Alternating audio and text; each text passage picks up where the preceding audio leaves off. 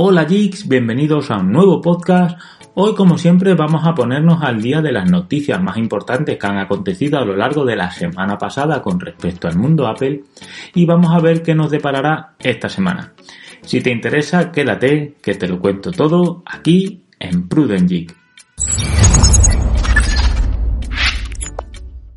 Como sabéis, la semana pasada acabamos con un nuevo vídeo en el que hablábamos de qué es Apple Car, cómo podemos contratar ese servicio, cuánto cuesta y también hablábamos de la garantía de Apple.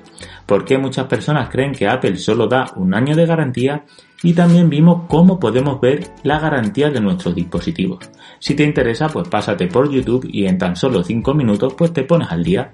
También hablamos la semana pasada de Neptune, una aplicación de pago que analizó Brian Abarca y la sorteó posteriormente en Twitter. Neptune es un nuevo cliente de Twitter que permite una personalización mucho mayor que la propia app nativa de Twitter y además nos permite escribir hasta 280 caracteres.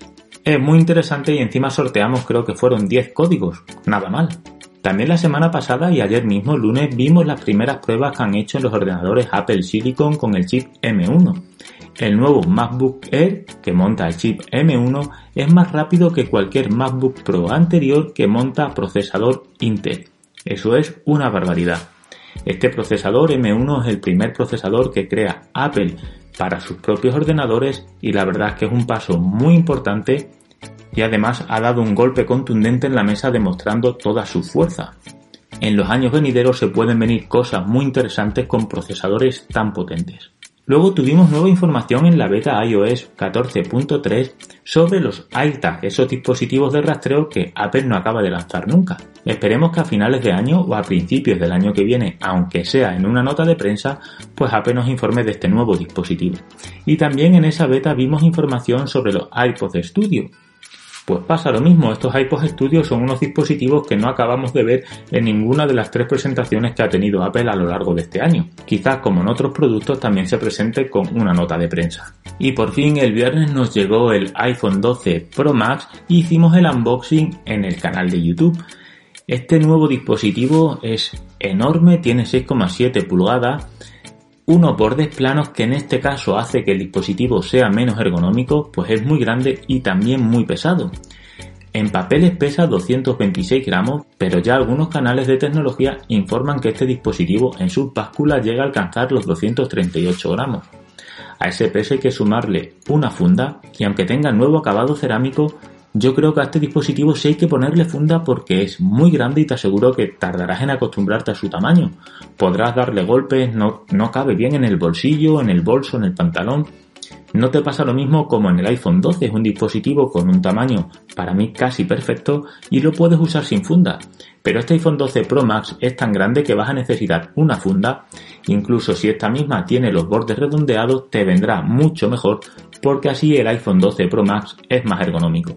Si te interesa el unboxing, pues pásate por el canal de YouTube y le echas un ojo.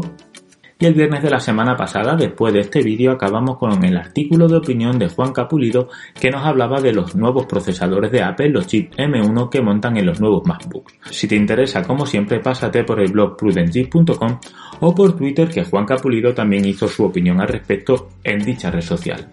Y ya esta semana, ayer lunes, tuvimos un nuevo vídeo en el canal de YouTube en el que os informaba cómo podemos ahorrar batería en el iPhone con iOS 14. Muchos de vosotros en el canal de Telegram, al que os invito a que os unáis, una comunidad muy chula y de vez en cuando tenemos sorteos propios para el canal, pues nos comentabais los problemas que teníais con vuestros dispositivos antiguos que aún soportaban iOS 14. Es cierto que con la nueva actualización iOS 14.2 esta autonomía de los dispositivos ha mejorado y aparte muchos usuarios que habéis comprado el iPhone 12 mini dudáis de si seréis o no capaz de alcanzar una jornada completa con autonomía en vuestro dispositivo.